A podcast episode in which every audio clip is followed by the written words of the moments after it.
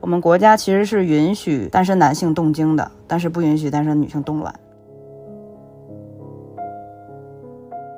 我也会看到一些评论说，你现在动了，你 有可能将来不是一个单身生，或者你甚至有可能不生，那你这不是白争取吗？你难道就是为了冻一颗卵做纪念吗？但我其实非常想强调的就是，这一颗卵是来自于我身体的一部分，哪怕是我真的就是想把它冻来做纪念。我有这个权利，我希望我的权利能够被尊重。其实，国家层面和很多专家层面去鼓励什么国家开放各种生育友好政策等等，它不一定是带着性别视角的。但是呢，单身生育女性的这个话题是可以在大的这个背景下去很好的代入，以及说去敏感化的。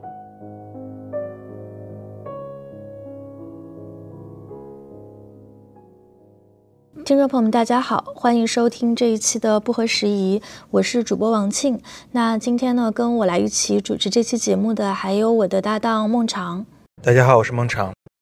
那我们今天呢，想来聊一下关于冻卵的问题。那冻卵呢？我相信我们的很多听众朋友们也都有听过，它是一种辅助生殖的技术。它是指啊，通过这个医疗技术募集到一定量的这种成熟的卵母细胞，然后将它们就是储存在相对低温的一个环境当中，从而达到可以长期保存高质量卵子的一个目的。那最初的时候呢，这种技术的出现，它是用来帮助那些不能生育的夫妇去进行辅助生殖。那现在其实随着经济的发展和社会的进步，冻卵呢也成为了很多年轻女性用来延迟生育的一种技术手段。那通过冻卵，其实啊，许多正在职业黄金期的女性可以适当延迟进入生育角色的时间。啊，那有人呢将它形容为这是一份女性买给自己未来的保险，它给女性提供了更多的自由。但与此同时呢，就是冻卵它作为一种新兴的技术，同时也作为一种权利，作为生育权的一部分，它其实也仍然面临着很多的挑战。那我们今天呢，就想围绕着关于冻卵的一些迷思来进行一个探讨。会有今天这期的一个契机呢，其实是最近有一个关于冻卵的案子，引发了很多媒体的关注。在二零一八年的年底，当时呢，有一位三十岁的女孩叫做徐早早，她向首都医科大学的附属医院去寻求了冻卵的服务，因为她希望能在自己三十岁的时候冻上自己的卵子。但医院呢，以他是单身为由拒绝了服务的请求。随后，徐早早以一般人格纠纷名义将医院告上了法庭。那这个案子呢，在过去这四五年间，其实也引发了很多的关注，也是数次开庭。那最近的一次开庭呢，是在今年的五月九号，也有很多的这个中文的媒体去跟进报道了这个案子。它有一个特殊性，就是它其实是全国第一例单身女性争取冻卵权的案子。那今天呢，我们也非常的荣幸，请到了冻卵权案件的当事人徐早早和这个案子的代理律师董小莹律师。那我想先请两位跟我们不合时宜的听友们打一个招呼。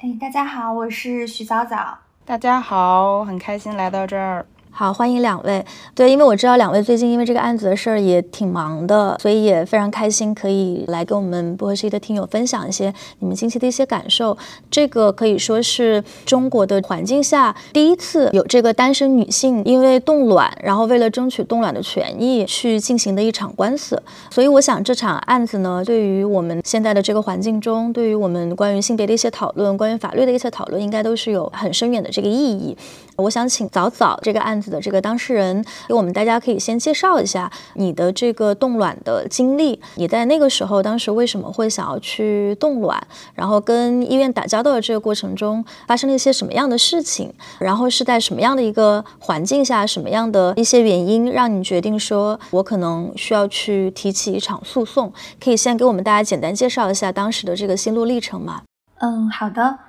我大概是在一八年的十一月左右吧，第一次去了呃首都医科大学附属北京妇产医院去，想就是跟医生咨询冻卵这件事儿的。那时候就是我三十岁，我自己会感觉三十岁对于很多职场女性来说，好像是一个蛮重要的一个时间点。呃，因为我研究生毕业可能是在一五年嘛。刚好工作了几年的时间，然后我自己会觉得我在职场上的成长还挺快的，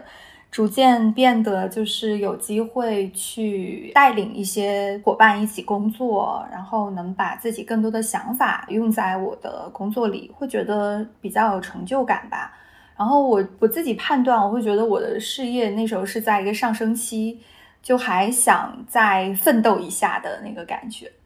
但是啊，与此同时，就是社会和文化中会有一些对于这个三十岁或者就是其实二十岁的尾巴一直到三十岁的女性嘛，都会收到很多这种所谓善意的提醒吧，就是哎，你的黄金生育年龄可能要差不多到尾了。近几年的时间里，你的生育力、你的卵子质量将会断崖式的下跌，所以你要尽早的为自己打算好，就是我是不是要现在就要去结婚了，然后是不是在这个时间你就要考虑你生育的这个规划的问题。对我会觉得我个人的一个状态和我在职场上的那个选择，就是我的个人发展和社会给我的这个期待吧，是有一点矛盾的。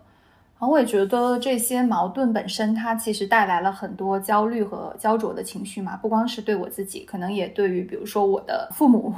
他们也会感受到一些压力。对，所以这个压力也会传递给我。然后我当时就想，有没有一个方法是可以把我的这一些矛盾的地方给暂时的解决掉？那我想了一下，我的事业发展其实是没有办法等的，因为我就当时是在一个小高峰。那我是没有办法停下来的，我也不愿意牺牲一两年的时间暂别职场，哪怕不一定会被辞退，但是我会觉得我有点舍不得离开当时的那个状态嘛。生育或者是结婚这件事情，其实在那个时候对我来说并不是最重要的，就是以我自己的感受，所以我就想，那如果可以把一个看起来需要马上决定的事情给。能够延迟三到五年的时间，对我来说是非常合适的嘛。因为从可能一四一五年的时候吧，我就听说过冻卵这个技术已经被很多人，就是世界的其他国家和地区已经应用到了这个个人的选择上面去。就比如这个明星徐静蕾，她有冻卵的这个新闻嘛。所以在一八年的时候，我就想，那我可不可以通过冻卵去延迟我做这个决定的时间呢？这个对我来说是一个比较大的一个解脱，让我至少在那个当下不需要承受那么大的压力。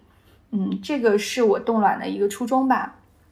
然后我去了医院的第一次，其实是蛮单刀直入的，跟我的医生，就是我挂号的医生去讲了我想要冻卵的诉求。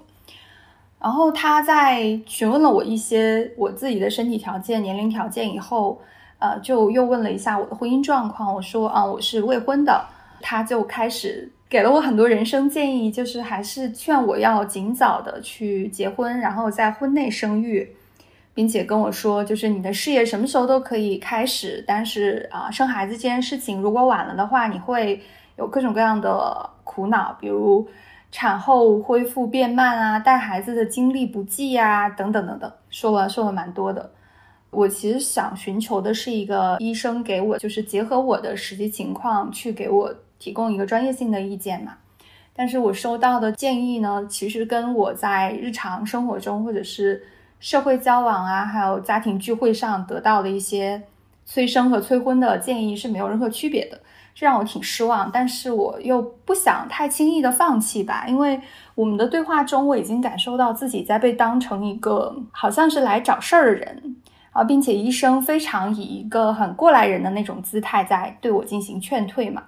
我会觉得好像我的这个想要冻卵、想要决定我身体这部分的卵母细胞它能不能被冷冻这件事情，我的这个诉求被看成了一个不太合理的、没有必要的一个要求，就好像我在无理取闹一样，就这个感觉让我还挺难受的，因为咱也是。三十岁的人了，然后在职场上也觉得自己就表现还不错，然后在朋友和其他人眼中，我觉得我也是一个成熟、蛮有主见的一个女生吧。所以在那一刻会感觉到很不被很平等的看待吧，或者就是被当成一个很任性的一个想法一样。这个是我那时候比较大的一个感受。但是医生在第一次就是我我去面诊的，后来还是帮我开了几个检查，让我去测一下我的呃实际的生育力水平嘛。我那时候觉得冻卵的话，我一定也是要了解自己的卵子质量的，所以我就去做了检查。等到我第二次拿着一个还比较乐观的一个检查结果，再找到医生，然后医生依然就是跟第一次的答案是差不多的。当然，我因为我一直在试图去 说服他，或者试图让请他给我一些别的，比如说公立医院不能做，那私立医院有没有什么渠道啊之类的，我有问他。然后最后他给我的答复就是，国内的这些正规的医疗机构都是不能向单身女性提供冻卵这个技术，因为国家有一个相关的政策规定嘛。所以其实前面那些催生催婚的言论说完之后，最后就是让医院最最为难的、最最没有办法违背的，就是因为国家有这个政策。所以，我就是因为就是因为这个政策的原因而没有办法实现我的心愿嘛。我从医院出来之后也觉得挺受打击的，有好长一段时间都有点 emo 的那种感觉，就是我会感觉从跟医生的交谈中，医生传达给我的信息就是他对于单身女性的这个冻卵的诉求是很清楚的，就是市场上有很强烈的这方面的需求，并且呢，我们国家的辅助生殖的技术其实也是很世界先进的，并没有在这个技术上有太大的一个壁垒。以及我们的这些公立医院的医疗资源是很丰富的，各方面的条件其实都是适合的，就卡在有这样一个政策这里。然后我也跟医生有聊过，想问他觉得这个单身冻卵是否以后会开放，然后他回答，一八年的时候三胎还没开嘛，但是二胎开放了。于是他他那时候有告诉我说，你看现在二胎开放了，三胎可能也快了，那这个单身冻卵有可能也会开，就是看时间的问题。所以那时候让我觉得这个政策，我不知道要等多久它才会改变。那我自己的卵子是否能来得及在这个等待的时间里还能保持一个比较好的状态？这个是我很担心的。真的决定要去起诉，大概是就是因为这个被医院拒绝，有过一段比较难受的时间吧，可能估计得有半个月、一个月那样子。后来我就去参加了一个单身生育这方面的一个活动。那在这个活动上面呢，我就听到有法学方面的一些人士，有律师，还有学法律的人，反正他们聊天的时候就提到，我们国家的吉林省在好多年前就已经有过一个地方性的政策，它规定说可以给现在没结婚或者是离婚了，然后决定以后都不结婚的这些单身女性提供辅助生殖技术，帮助他们生育一名子女。那我听到有这个政策的时候，我也觉得挺惊讶，因为它好像看起来是和国家级的这个就卫健委出台的这个规定是有一点矛盾的嘛。然后他们又提到说，可惜这个政策从实施以来就很少有人知道，因为它没有被大规模的宣传，也没有听说有任何的个案在使用这个政策的时候。就比如说，因为被拒绝，然后去起诉一下，或者是去告那个医院，或者跟那个医院去正面的沟通。律师当时有提到说，因为缺乏类似正面的案例，所以这个政策其实是没有被激活的，就有点可惜。我那时候也是第一次听说了影响性诉讼这个词吧，就感觉这个对我来说还挺新鲜的，并且就是那天的交流下来，让我觉得。也许我并不是对于被医院拒绝冻卵这件事情，我并不是完全无能为力的。我也也许是可以做一点什么的。这就是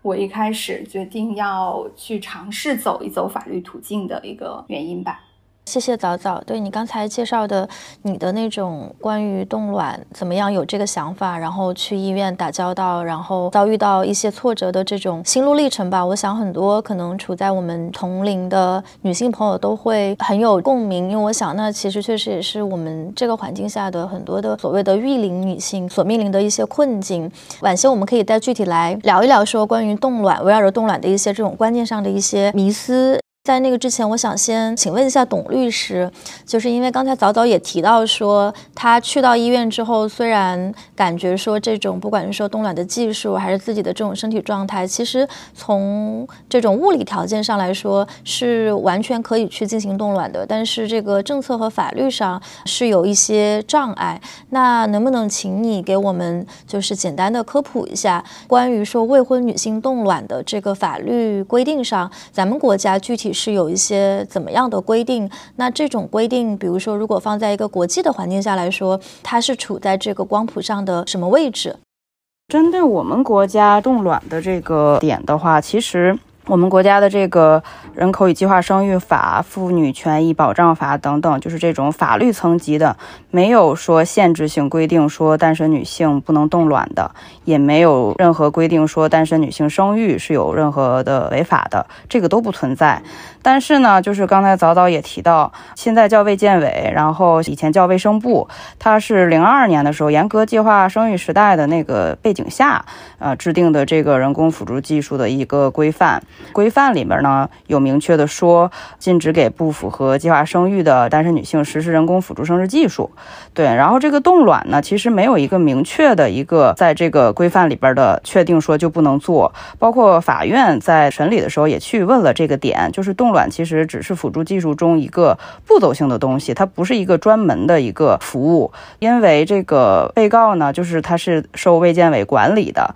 然后他是他的上级的行政的这个管理部部门嘛，那医院就要听他的上级的这个规定，所以医院就依据这个当初卫生部的这个规定，禁止给单身女性以及这个不符合计划生育政策的单身的女性，包括夫妇去实施辅助技术这一点，认为医院没有去违法侵权徐。早早的这个一般人格权，这个一般人格权上，其实我们去起诉的时候，考虑也是因为她受到了这个不公平的对待，因为她是一个单身的女性，或者说她不是因为疾病原因等等，就是有人格尊严的一个侵犯，以及她的身体权、她的这个生育权都有一些侵犯，所以才用一般人格权去起诉。从我们现在的这个法律规定上，其实没有限制单身女性冻卵。只是这个部门的一些规范性的一个规定，不是法律层级的规定，规制了医院，导致说单身女性现在不能去合法的使用这个辅助技术，包括冻卵。明白明白，那接下来这个问题我其实想抛给两位，就是可以一起来聊一聊哈。因为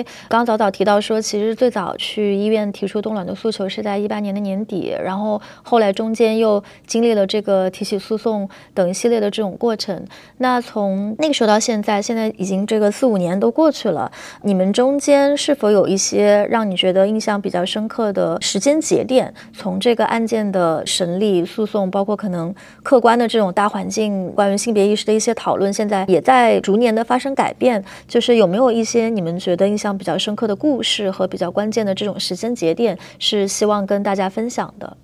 我觉得，就刚好我在前面就是之前的一个分享上有总结过一个，我觉得蛮重要的两个时间节点，一个是在二一年的七月，就是呃三胎开放的这个事件嘛。可能它也就标志着我们国家鼓励生育的这种政策走向的一个高峰吧，表现出国家整体上就是希望生育更放开，然后希望大家更多的去生育。然后再有一个就是，我觉得可能是今年二审之前的一个时间点，就是呃二三年的三月份吧，这个时间就是也是两会期间嘛。就有媒体报道，国家卫健委就关于放开单身女性冻卵的这个问题，去公开的向一些专家去征求意见。对我来说，我觉得还是一个挺重要的一个事件的，因为其实本来我们在。今年的二月份，曾经有一次要就是接到法官的信息，说是要开庭，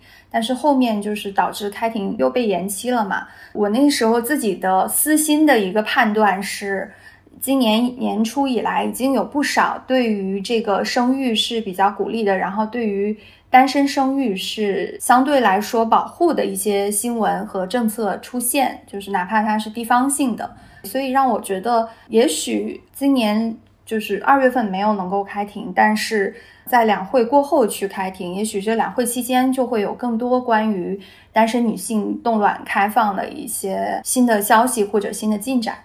我这边其实就是从这个个案的角度，一方面是帮助徐早早他的个人诉求去实现，另外一方面当然也是期待这个案子能够更加广泛的被大众看见，然后真的能促进社会改变，就是徐早早说的影响性诉讼的这个层面。那在整个这个案子从一九年立案成功到现在二审啊开完庭还没有出结果，那啊还没有画上句号，然后而且我们还抱着一个可以去翻。翻盘的一个期待。那这整个过程中，其实经历了非常多的这个心理上的这个起伏的，包括政策背景的变化，其实也是挺大的。包括徐导导提到的这个三胎放开，以及前面先放开二胎。因为我自己关注单身女性的生育嘛，那冻卵这个权利的争取，其实是单身生育议题下的一个，我认为是一个突破口。它虽然不是说我们在去跟法院沟通的时候，跟被告沟通的时候，其实也是说冻卵只是保存生育力，但是不一定后面就真的需要去使用，和他真的去使用辅助技术去生育其实是两回事儿。但是呢，冻卵权又很好的能够帮我们去拓展到单身女性对于自己身体的这个控制权，对于她生育权的主动把握这个层面上，所以在这个社会意义影响力上是非常好的，能够引发这个女性的这个生育权的讨论的，促进这个性别方面的意识提升的。我觉得在这个层面，其实给我的这个印象是非常深刻的，因为冻卵案但从一个同温层通过这个一审判决到现在二审开完庭，我觉得已经。真正的彻底突破了所谓关注性别议题的、关注女性生育的这个相对小的圈子，而进入了一个真正的主流视野中。尤其是随着我们国家的生育力的这个下跌呀，然后生育的这个友好政策越来越多，那单身生育变成了一个无法忽视的现象。因为除了这个冻卵案之外，其他的一些专家学者呀，也会从不同的层面去提相关的建议。就像二零二零年的一个政协委员，他是那个重庆的一个律师。就也明确的就已经在二零二零年的两会建议中提出了开放单身女性这个实施辅助技术，也明确提到冻卵案。这个整个的冻卵案对于国家层面和社会层面对于这个议题的关注啊、开放度啊、提建议的这个数量，都是有一个质的飞跃的。我觉得。包括这个一审判决出来之后，中国人民大学、吉林大学都专门针对这个案子去开了研讨会。这个案子也是因为它涉及到民法的一些基本的权利问题，人格尊严呀、身体权呀、生育权呀。然后尤其民法典实施之后嘛，这个其实是更加能够被关注到的。那在这个法学领域，其实也是因为这个案子建立了非常广泛的支持的。在这两个会议上，徐导导也是找到了很多更加支持他的专家，包括二审的这个专家辅助人也有因此。而获益，所以我觉得整个这个案子过程中给我印象深刻的，其实真的是产生的这个联动效应以及社会层面的这个促进吧，大概是这样。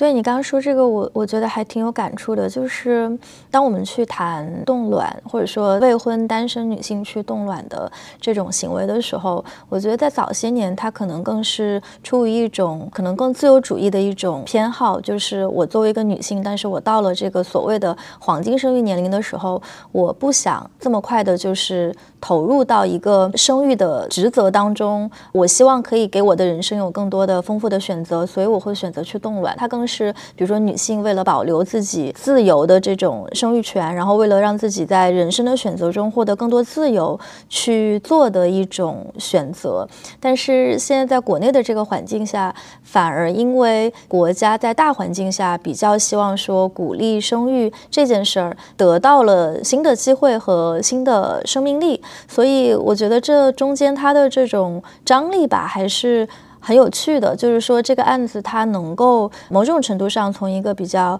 小众的话题，然后进入大众的视野，其实跟当前国家这种普遍鼓励生育的一个浪潮也是有关系的。刚才你也提到这一点，所以我也想知道，就是从一个长期关注生育权、长期关注这种影响力诉讼的律师，从您的角度来说，您怎么样去看待说这二者之间的张力？这个问题真的是提的非常尖锐和到位。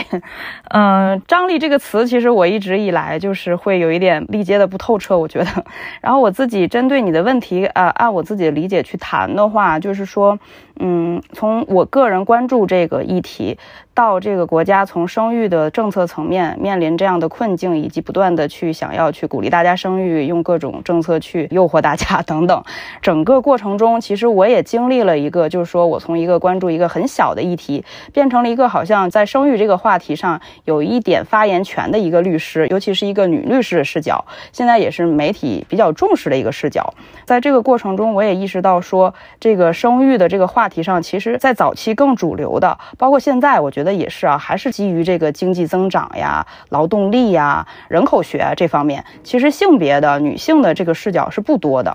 对，因为我自己比较深刻的印象是说，有媒体采访我完之后，他就说：“哎呀，第一个还是由您提出来有这个视角，因为我们前面采访了一些经济学家、人口学家等等，他们提的都不是这个女性为主体的这种视角。然后我觉得这个张力上确实是存在的，就是我理解的这个张力是说，在这样的一个其实国家层面和很多专家层面去鼓励什么国家开放各种生育友好政策等等，它不一定是带着性别视角的，但是呢。”单身生育女性的这个话题是可以在大的这个背景下去很好的带入，以及说去敏感化的。然后在这个过程中，我们正好把握这个机会，把我们想要传达的东西传达出来。这个我觉得是需要去把握住这个机会的，而且是应该尽可能的去做到我们能够做到的最好。所以我觉得这个张力可以是被利用的吧。现在，但是在这个过程中，确实我也要注意，甚至会有一些自我审查，什么能讲，什么不能讲等等。所以这个张力的处理确实也是会有一些复杂，但是我自己会认为，至少在目前看来，还是利大于弊的。我看到新加坡也是在今年刚刚允许单身女性冻卵，呃，二零二三年才推出的法律，但它加了一个限制条文，就是十八岁到三十五岁的单身女性可以冻卵，但是在你使用这个卵子的时候是要处于已婚状态。那其实这个其实是一个镜面效果，去理解。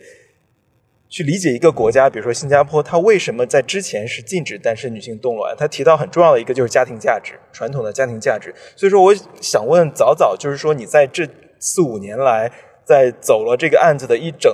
一遍遍的流程，包括接触到了无论是司法体系，还有一线的医生，可能社会各个相关机构以及群体。那你听到其实最多的就是，如果我们从一个制度逻辑和现实逻辑来理解，单身女性不能够拥有这个辅助生育或冻卵权的这个逻辑来看的话，你听到最多的政策或法律逻辑是什么？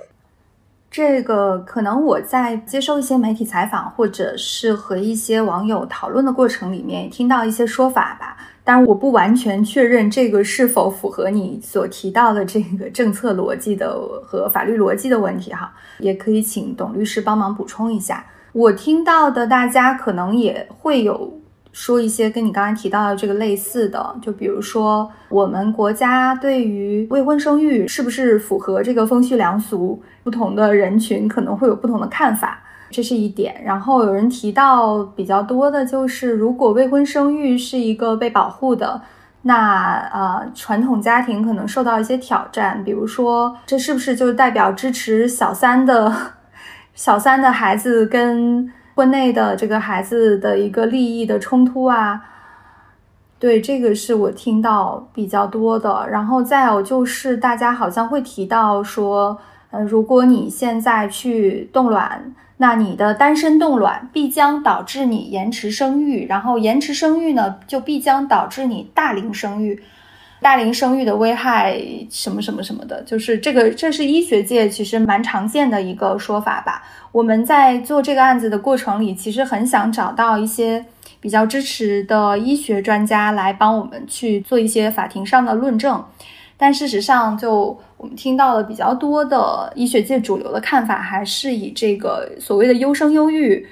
你要适龄生育为他们的一个话术吧。当然，这也不完全是全部的观点，也有一些医生和医学界的代表，今年两会的时候提出了一些不一样的意见嘛。这方面还是一个我们常听见的一个反对的逻辑的。然后再有就是一些，这个我就不知道属不属于政策或法律逻辑了。反正是有人会提出，就比如说很担心，如果对单身女性提供辅助生殖技术了，那会不会？有一些管理方面的问题，比如说造成像是卵子买卖的现象啊，还有导致代孕，就以上这几点吧，是我好像经常听到的，无论是普通网友啊，还是一些专家呀，或者是专业人士提出的对于不能开放单身女性冻卵的原因的一些猜测吧。其实就是听下来，其实大家都不知道这个风序良俗也好，或传统的。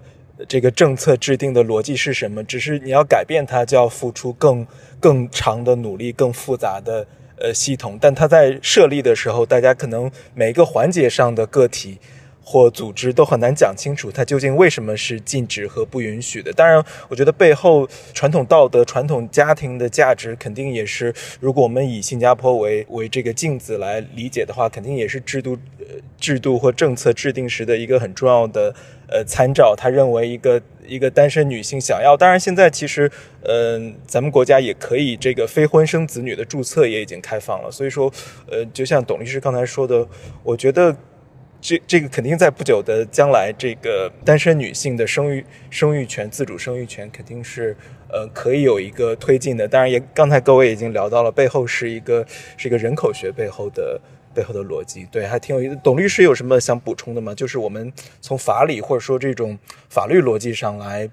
不能够进行就是冻卵权的保障，它背后的一个复杂的逻辑是什么？其实，在法律上，这个国际上哈，其实现在来讲，把非医疗目的冻卵和这个像徐导导这种，它没有这个医疗的目的，它在国际上称为这个社会性冻卵。对，我们也做了一些比较法的研究，提交给法院，试图去说明国际上是怎么做的。因为大部分的欧美国家呀，然后包括亚洲的日本、韩国等等啊，然后泰国、印度，以及你刚才提到新加坡。都没有完全的禁止单身女性冻卵的问题，像那个中国的台湾和香港，台湾是一八年，然后香港是零七年，然后他们都是允许单身冻卵的，只是也是跟新加坡一样，如果你想要用你的卵子去怀孕受孕，那还是要有结婚证。那确实，我觉得很大程度上都是在保护核心的这个一夫一妻的家庭。但是呢，也有法国，它是在二一年，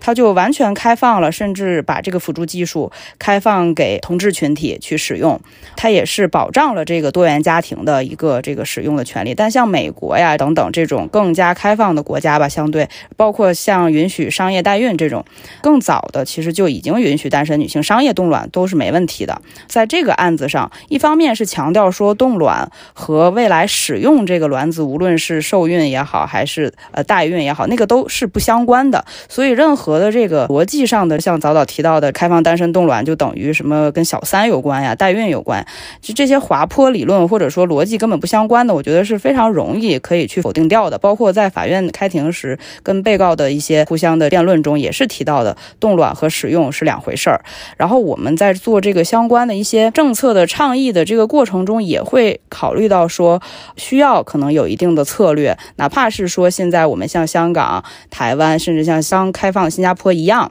先允许单身女性冻，这个冻本身。就已经是一个进步了，因为就改变本身其实是牵一发动全身嘛，就是需要非常多的研究和探讨，针对我们国家的这个体制去做这个变化。而且卫健委已经两次都发表了这个态度，说要去听取专家意见，针对冻卵去做这个相关的立法层级的提升。因为现在卫健委的这个所谓的这个规范，禁止单身女性冻卵的规范，不是一个法律层级，也不是一个行政的规章等等，它就是层级非常低，它就是想要。要现在去专门的研究这个冻卵针对女性的这个风险啊，然后必要性啊，想要提高它的立法层级，所以在我们看来，一定的这个促进对于它去改变落后的这个相关规定，已经有了一定的这个作用了。所以从积极的角度上看，当然说我们国家可能相对于一些发达国家，然后一些亚洲的日本、韩国等等，还是没有赶上，但是已经在赶上的过程中了吧？我觉得对此。来讲，我觉得呃，希望这个案子真的能够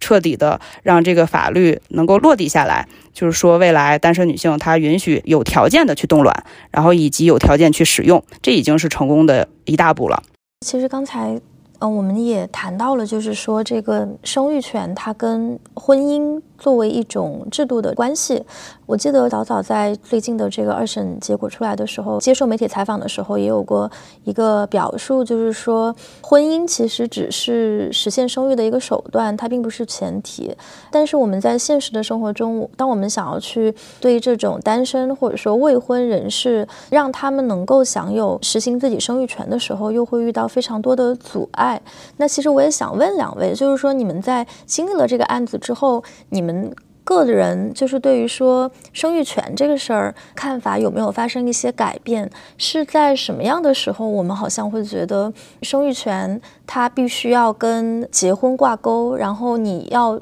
拥有一个冻卵，哪怕只是把它冻上的这个权利，你可能就首先需要一张结婚证。这两者之间的绑定到底是怎么样形成的？然后你们在处理这个案子的过程中，对这种绑定关系有没有一些新的这种思考或者观察？捆绑的这个问题，就是我从我从一五年底吧开始关注这个议题的时候，我们就做了调查研究的报告嘛，就是国我们国家到底针对单身生育权是怎样一个状况。然后当时我们就呃有一些律师志愿者一起做了一个报告和梳理。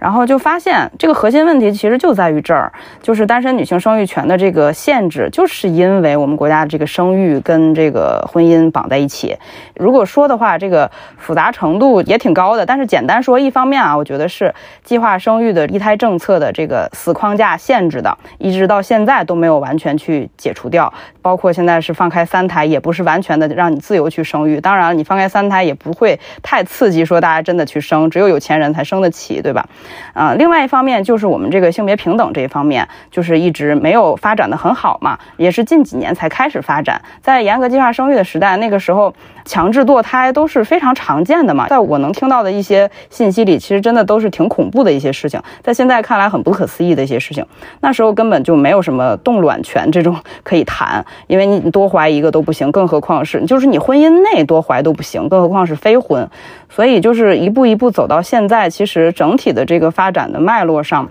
我觉得这个单身的生育，包括现在在法律上，其实就像今年四川省开放生育登记给单身女性。其实生育登记以前就是准生证嘛，那严格计划生育时代就是准你生你才能生。后来开放了之后就变成了生育登记，就是你生育生育了之后去登记就行了。它性质上发生了变化，就是从用词上也能看出来，不是准许你生了，而是你生完登个记。那四川省的这个生育登记呢，开放给单身女性的时候，也确实引发了非常。广泛的讨论嘛，那很多网友都误会了，这就是开放单身生育了，但其实不是。我们国家法律上一直都没有说禁止单身生育，没有认为单身生育是违法的，但是却又因为计划生育政策这个历史遗留问题吧，我觉得，而导致单身生育一直被认定为是不符合计划生育的，就像当初没放开三胎一一样。超生了三胎，在二胎的那个政策下，仍然一样被认定为违反计划生育政策。我记得在二零年的时候，还有因为超生三胎被罚款的呢。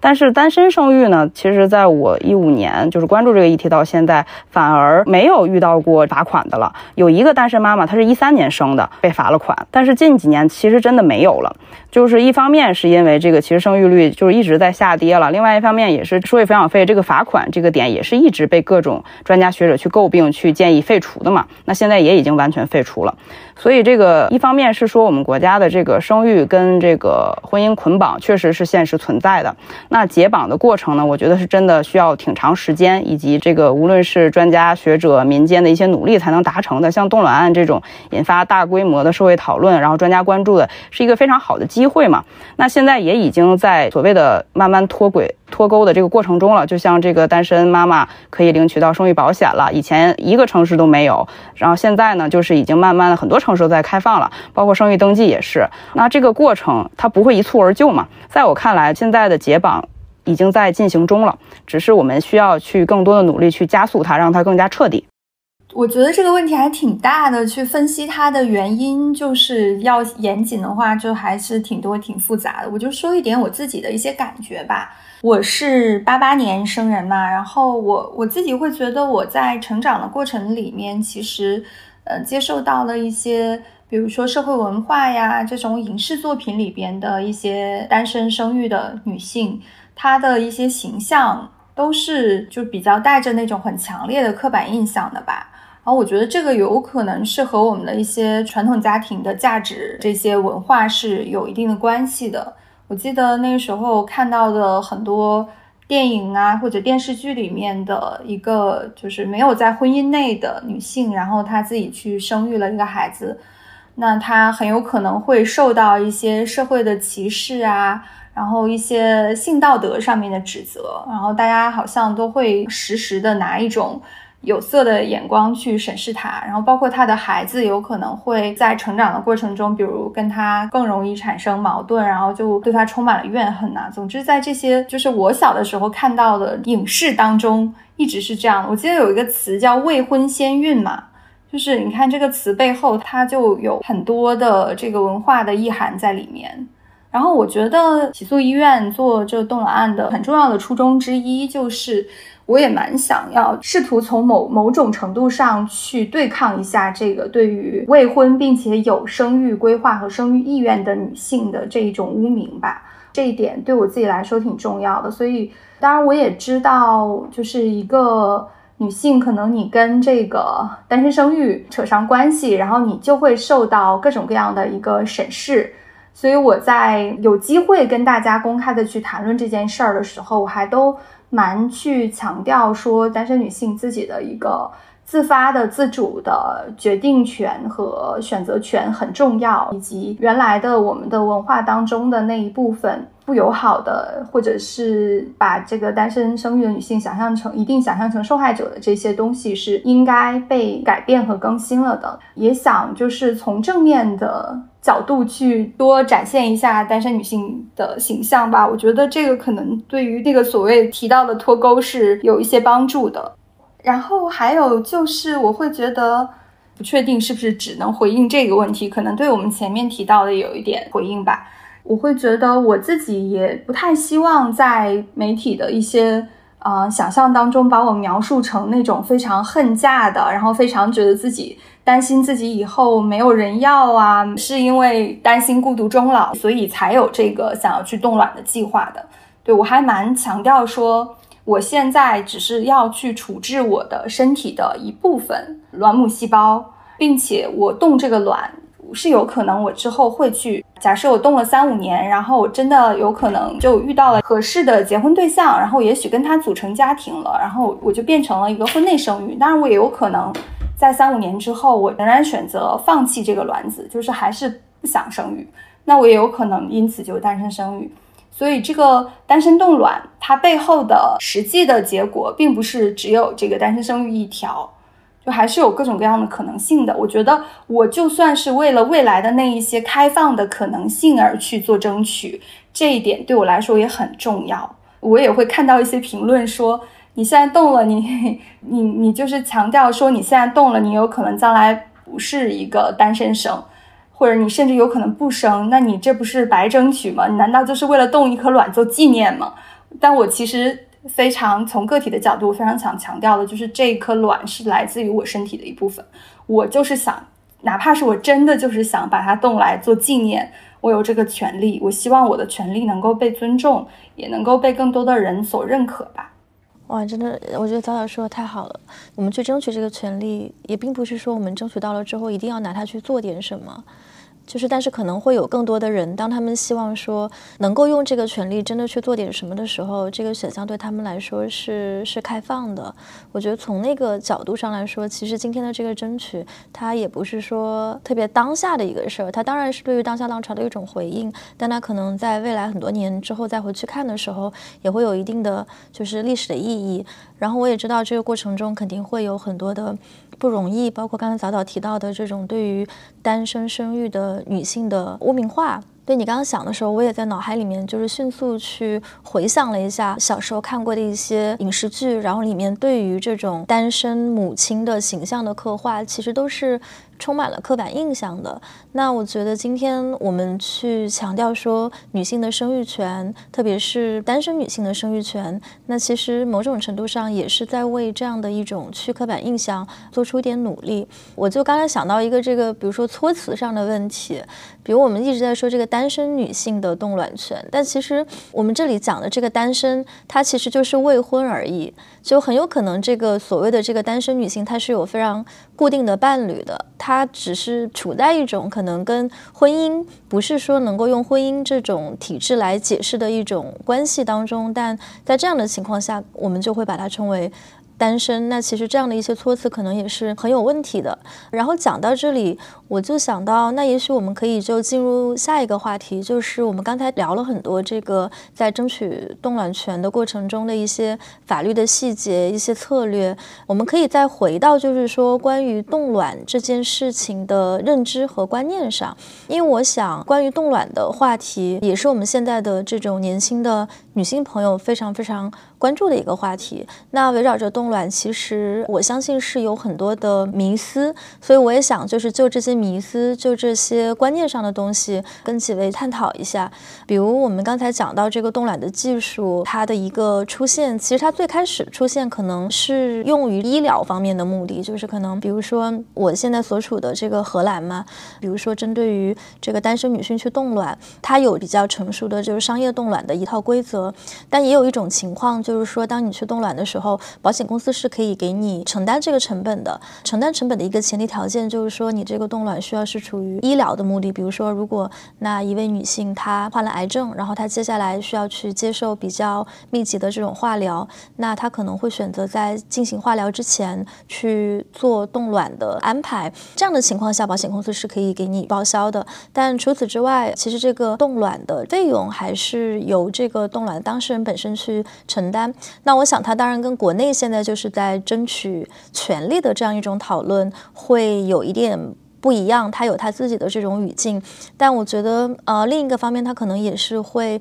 让大家感觉说，冻卵它是不是其实某种程度上变成了一种精英女性特有的。保险就是只有精英的女性，只有就是到了一定阶层的女性，她才可以去享有的一种服务的技术。包括像刚才早早也提到，可能我们很多人最早听说冻卵这个技术，在中文的环境下都是从徐静蕾那里听说的。现在在硅谷的一些大公司，他们在给女性员工提供的这种福利当中，也会把冻卵作为一种福利，就是公司会给你去出冻卵需要的这个钱，然后会给你足够的这个假期，作为一。这种福利去吸引女性的这个技术人员，所以我觉得关于冻卵的讨论的背后，它也有很多的层次。所以我也想问问你们几位，对于说围绕着这个冻卵的迷思当中，你们觉得呃有一些什么样的观察，或者说有一些什么样的这个迷思是我们需要今天在讨论冻卵的时候需要去纠正和调整的？王庆提到的一个很重要的就是关于这个阶级的问题嘛，我自己会感觉。之所以徐静蕾她自己分享了冻卵的这个经历，然后会得到大众很强烈的、很激烈的一个反应，其实有蛮重要的一个原因，是因为我们国家现在就是那时候哈，当然也直到现在都没有开放对于单身女性的冻卵，所以其实大家是没办法在国内就找到一个比较价格合理、然后技术有保障的机构去做这件事儿的。本身我们就没有这个选择。那作为明星呢？一个女明星，她可以就是有比较好的经济实力去出国去做这件事情。对我觉得，其实恰恰是因为现在暂时性的这个政策还没有开放，所以造成如果想要做，还想要合法的去做，只有出国这一个途径看起来是更合理的，所以才会有这么一个嗯阶级上的鸿沟吧。因为据我自己的了解的话，如果出国去做冻卵这个事情，可能你在一些东南亚的国家做的话，也要十万块钱左右吧。然后如果是去呃美国这样的地方，可能二十万打不住。然后就我自己之前看资料的时候，有看到就是国内的一些专家一个大概的估计，说如果在国内做的话，可能两三万就是可以达成的。所以你看，这是一个十倍的一个差距。那这个差距确实是会让很多有冻卵想法和诉求。但却没有那么多钱的单身的女性就望而却步。我自己其实也会觉得，就对我来说，这几年好多人问我说：“你既然这么想冻卵，你干嘛不出国呢？你为啥在国内非得要死磕国内呢？”我自己就觉得，因为我穷啊，因为我想要冻卵的初衷是希望能够掌握自己的一个身体自主，然后能够实现自己某一部分的自由吧。但我如果背上一个就是十万二十万的外债，或者甚至是说去向我的原生家庭、我父母去寻求一个经济上的帮助，那我觉得我都跟我的初衷就是想要自由这件事情是一个南辕北辙的，就是有点不合理，没有办法自洽，所以我暂时都还没有去行动。所以我也觉得，如果真的在国内可以开放这个冻卵技术，我们这样的单身女性想要去一个信誉非常好，然后辅助生殖技术也在全国比较有名的这样一个三甲医院去做这个事儿，如果能整体这个过程变得很容易、很友好的话，那我们当然会有更多的人愿意去选在国内做。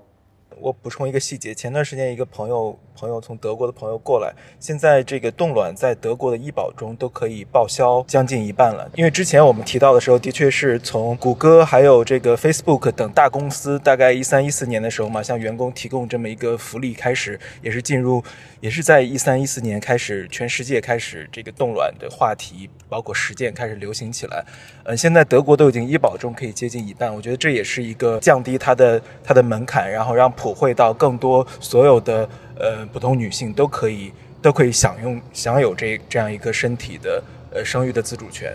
可以补充一点吧，就是法国其实也是，就是我前面也提到嘛，已经纳入了关于这个冻卵呀以及辅助技术，呃，用医保去报销。那这个我觉得确实是。嗯，冻卵其实，呃，尤其是这个冻卵技术中，它的这个叫玻璃化速冻技术啊，就是更好的去保存它的质量，有利于恢复复苏率的这个技术本身，其实才得以成型二十多年，九几年的时候才彻底的去被实践中应用的，以前都是一个实验阶段，所以它发展的这个历史其实也很短。然后包括像美国呀，然后它也是一开始也是不允许社会性冻卵的。后面也是才彻底的从伦理的这个角度去放开，就是不认为这个是对伦理有伤害呀，对女性的这个生育风险等等都是可以去控制的。就是所谓的经济的这个问题确实是存在的，因为我们一开始其实跟这个案子中，呃，想要去说服法官或者说服被告，也有一方面原因，就是说你开放冻卵，你医院也能赚钱，国家也能赚钱等等。那如果说呃大家都花更多的钱去国外动，那受损失的不也是医院和国家吗？所以在这个层面，我觉得已经有先例了嘛。就是其实这个女性的这个还是在于说女性的这个生育，尤其是现在整个世界范围内女性的生育的这个意愿下降呀，大家都是想要去更好的实现自我，然后生育越来越不被重视，我觉得。嗯，然后以及这个女性本身的生育价值也没有从根本上得到一个保障。那我觉得这个社会性冻卵本身能够去在社会的这个医疗体系去报销啊等等这些，已经是一个质的飞跃吧。我觉得，因为它就是从更高的一个层面上去认可了女性生育的重要性，在社会意义上去实现它。我不是医疗目的，我只是因为我想要现在保存我的这个生育力，未来用与不用都是给我这样一个选择。我觉得这也是应该去社会和国家承担一部分责任的。然后我当然期待说，未来中国也能够去报销我们的这个非医疗性的冻卵。甚至呃辅助技术。我们说到这个黄金生育年龄的时候，我们最近也在跟一些医生朋友聊嘛，然后前几期也聊过，你生育的黄金年龄，它不光是说对女性才有，其实男性他也有生育的黄金年龄。那么为什么我们现在在市面上看到这些讨论，周围朋友在聊的话题，我们看到的更多的是女性在讨论冻卵，而不是男性在讨论冻精？就是如果从一个医学的角度去看的话，我觉得这两者的医学的效应。和医学的后果其实某种程度上是差不多的，但是也许这中间有一些就是社会文化或者说观念上的一些区别，所以我也想问一下几位，这个常老师一会也可以聊一下，就是为什么男性？你们同龄的男性 会讨论一下动经这个话题吗？然后你们会有这种关于黄金年龄的焦虑吗？以及包括像董律师和早早，你们在做这个案子的过程中，会不会把比如说冻卵跟冻精两个东西，虽然是不同的群体，但是放在一个框架下去看，就是也许男性他们也有冻精的一个需求。坦白讲，我从来没有听说。听说过大家讨论这个，我不知道是不是在医学上，这个我真的不懂，就不知道在医学上，男性当然精子质量会下降，但是我不知道他在比如说需要涉及到生育的时候，就是冷冻精子本身是可以提高这个它的质量，五年十年像像冻卵一样，我真的没有听到身边朋友聊过，我不知道在医学上它意味着什么。如果如果二位对这个有更多了解的话，待会儿也可以也可以聊一下。呃。我觉得有意思的有意思的一点是，因为大家不知道有没有看到前段时间有一个视频上了微博热搜，大家这个讨论很激烈，就是说一个捐精的一个视频嘛，一个博主说让他的伴侣去捐精，然后是为了这个对吧？这个民族民族繁荣，为了国家，然后一些这个高大上的这个上的价值，但是被大家骂。那其中，但是这其实我觉得这个事情其实就是大家网暴这个不太好，但是事后的一个反应其实才是真正有意思的，就是。呃，有关部门已经立即做出了回应，说就是即使你去捐了精，你捐的精子是无法被单身女性使用的，因为他其中提到一点说，哎，我捐精是不是这种是单身女性的福音，其实是为社会做贡献，但是这其实跟这个捐精跟冻卵这其实是一体两面的一个一个权益，也就是说，单身女性不能够冻卵，也不能够使用。这个精子银行中的精子，它还是为那些比如说呃失独家庭或一些在生育上面临这个困难的夫妇提供一个，比如说精子，然后当然是可以捐精的。这个这个我们可以之后之后再聊。但这个我觉得捐精跟冻卵，这其实一体两面都涉及到一个生育权。但至于冻精，我真的很没有听身边朋友聊到过，它对于我来说是一个比较陌生的话题。我想分享一个我亲身经历一个很有意思的，就是刚才各位聊到说，第一次听到说冻卵这件事，公共话语中来自徐静蕾，她在可能在媒体上说自己赴美冻卵。然后对我来说有意思的是，我是二零一二年的时候在丹麦第一次听说这件事的，因为就是我当时还完全不太。懂不太了解这些，那对于我来说是一个有点带有冲击力的一个事情。是这样的，是呃，生育辅助技术呢，在丹麦是比较呃比较先进、比较发达一些。所以说呢，其实，在欧洲范围内，包括世界范围内，很多人跑到丹麦冻卵，以及去这个精子银行寻找这个寻找精子。然后我当时住的丹麦城市呢，奥胡斯是其中两大。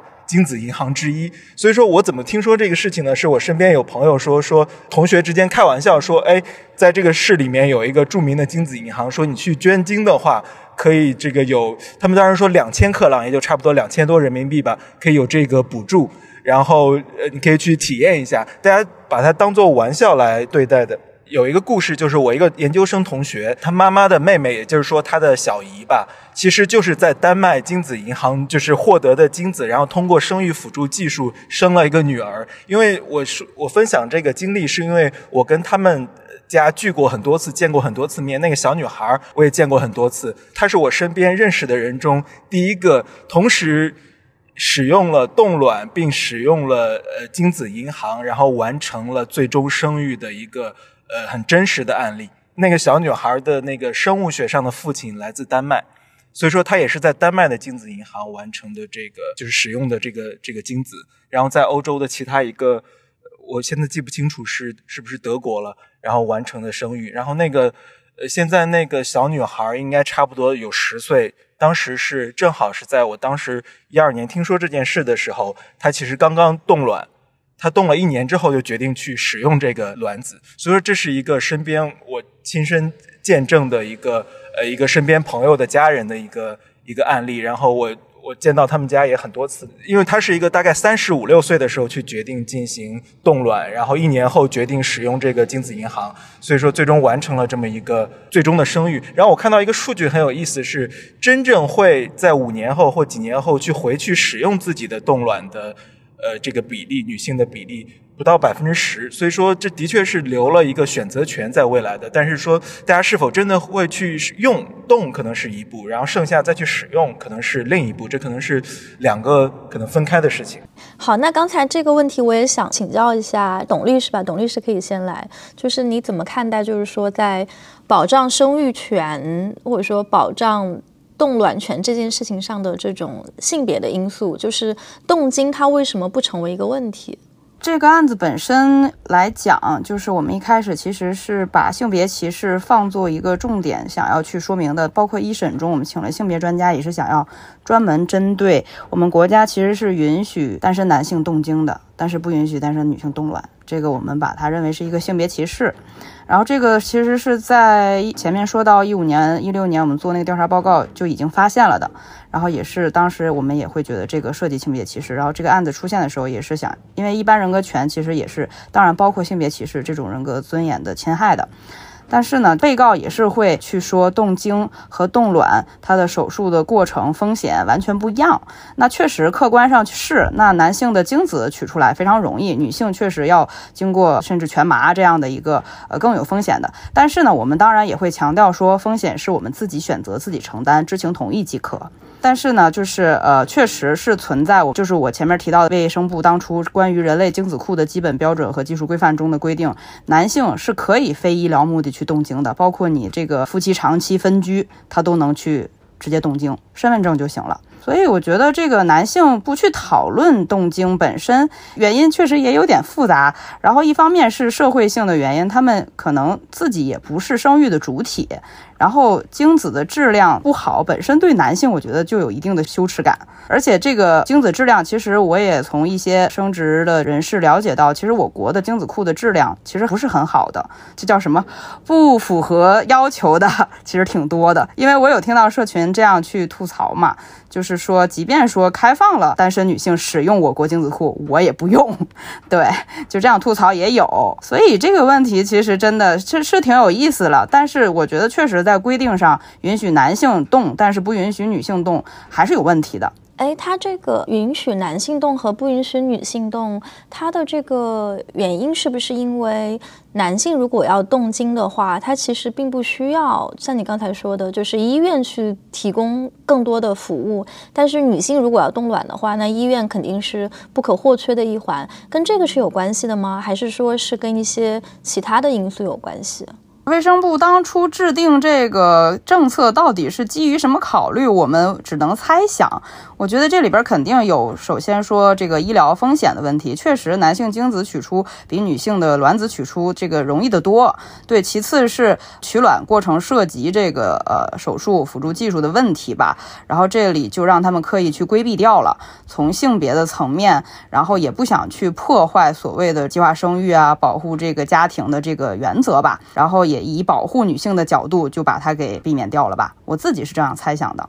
就说到这儿，我还挺想要回应一下的。其实，在冻卵案一审开庭的时候，对方的律师就是代表医院这边的利益和观点嘛，然后他也会说很多，就比如说取卵手术的风险呐，然后还有就是冻卵技术本身它的一些是不是足够发达，都是不能给单身女性提供冻卵的一个重要的考虑因素。其实我自己会觉得，就是首先从技术这个问题上来讲，取卵可能前面就比如说要促排啊，然后要有就是麻醉呀这样的一些风险，但是取卵手术的麻醉风险是否就真的比？其他的任何一些外科手术的麻醉风险要更高呢？就我自己的了解，我是没有看到说单纯对于取卵这件事儿来说，就是它可能甚至是比什么脑科的、心脏科的那些手术，它有什么非常独特的地方，就是我没有看到一个非常独特的一个医学指证是说这个问题的。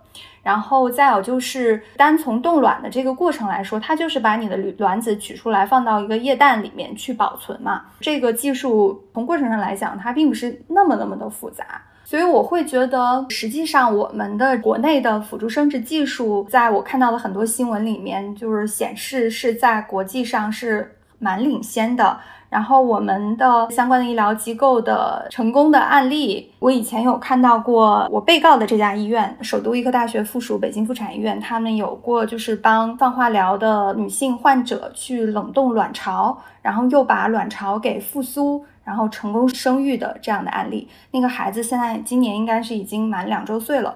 我会觉得，那就既然我们冷冻卵巢在复苏卵巢的这个技术都已经这么的成熟，而卵巢它毕竟是一个成熟的器官嘛，而我们的卵子其实它只是细胞而已，那器官都能够复苏，然后并且它的性能是很完好的，那对于一个细胞来说有那么难吗？就是这个事情让我觉得挺疑惑的吧。然后再有就是，我自己会感觉我们的先进的现代医疗技术就是应该为我们的日常生活来造福的。所以其实很多事情，嗯，就是随着这个科技的发展，然后社会的进步，两个性别因为所谓的生理的原因或者构造上的差异带来的不同或者不那么平等，其实正在被逐渐的缩小这个差距的。那我会挺期待，就是有一天动经和冻卵这件事情也能有一个变化吧。单身女性可以，嗯，更多的出于一个自身的自主的意志和需要去能够做这样的一个选择。然后还有一个就是。嗯，我们在庭上的时候，因为呃，对方医院的医生也一直在强调这个所谓优生优育的观点嘛，说你一定就是要在那个所谓最佳的黄金生育年龄去生育是最好的。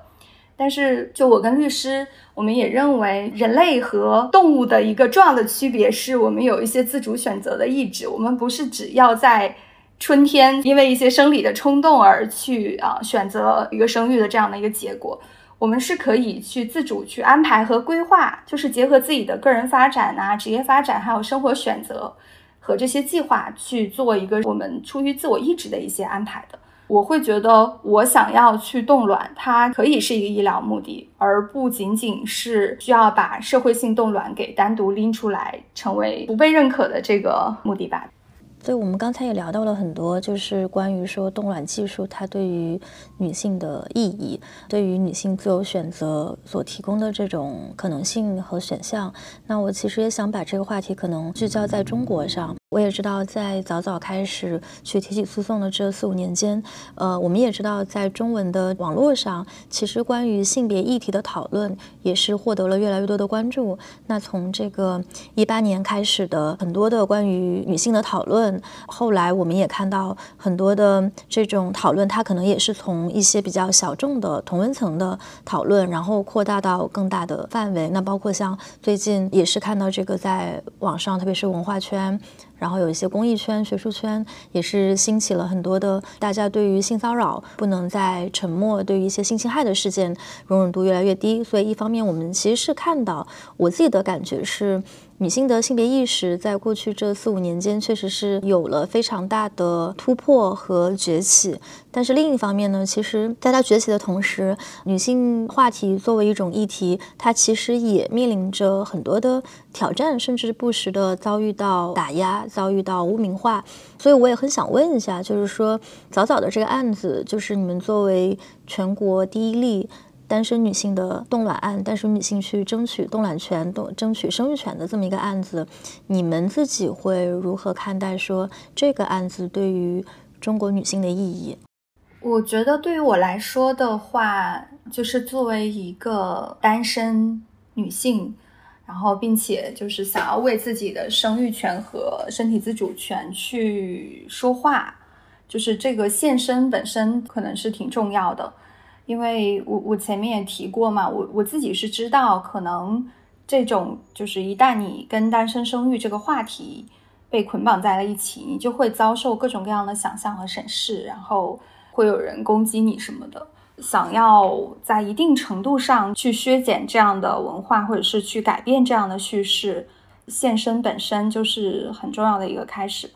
我觉得那个早早也已经提到重要的点吧，但是对我来讲，我觉得，嗯，就是首先这个有人真的去争取啊，然后能够不断的坚持，这个有很大的鼓舞的力量。就是包括我自己这个也代理过这个单身妈妈争取生育保险的案子嘛，当时第一案是上海的一个当事人，他的这个出现也是引发了后来更多妈妈去争取。直到顺势把这个政策给突破了，对我觉得早早的第一个一定会带来未来很多第二个、第三个徐早早，即便带来不了一模一样的徐早早，也是会激发大家认为有一定的可能性去争取，有一定的机会去被看见，这个就是最重要的意义了。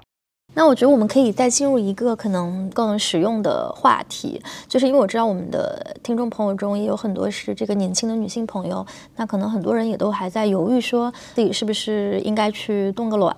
那我也想问说，对于这样的一些年轻的女性，你们会有什么样的建议？比如说你的身体上的一些准备、财务上的一些准备、时间上的一些准备。那假如说早早的这个案子，我们非常希望它能够成功，能够让中国的年轻的女性。能够拥有更多选择的自由，对自己身体的支配的自由。那如果当这一切的这个法律条件稳定了之后，你们对于那些现在就是正在犹豫要不要去冻卵的年轻女性，会有一些什么样的建议？我觉得我会建议大家，就是一定不要选择国内的地下的一些机构吧。就如果可以的话，尽量不要去做这样的选择，因为我也听说过一些女生前两年可能是因为没有办法出国嘛，然后就选择找了一些国内的地下医院。就是如果发生医疗风险的话，维权是非常艰难的。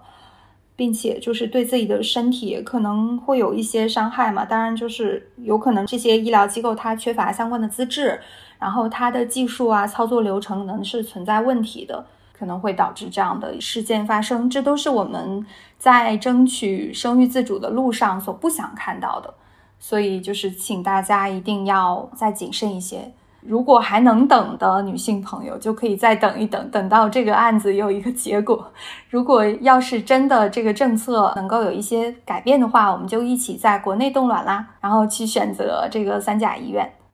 可能我比较实际吧，我觉得在中国去单身冻卵生育，虽然政策在开放，但依旧限制其实挺多的。我希望能够尽可能的帮助到大家，所以大家如果有需求，可以尽可能的联系到我。对，谢谢。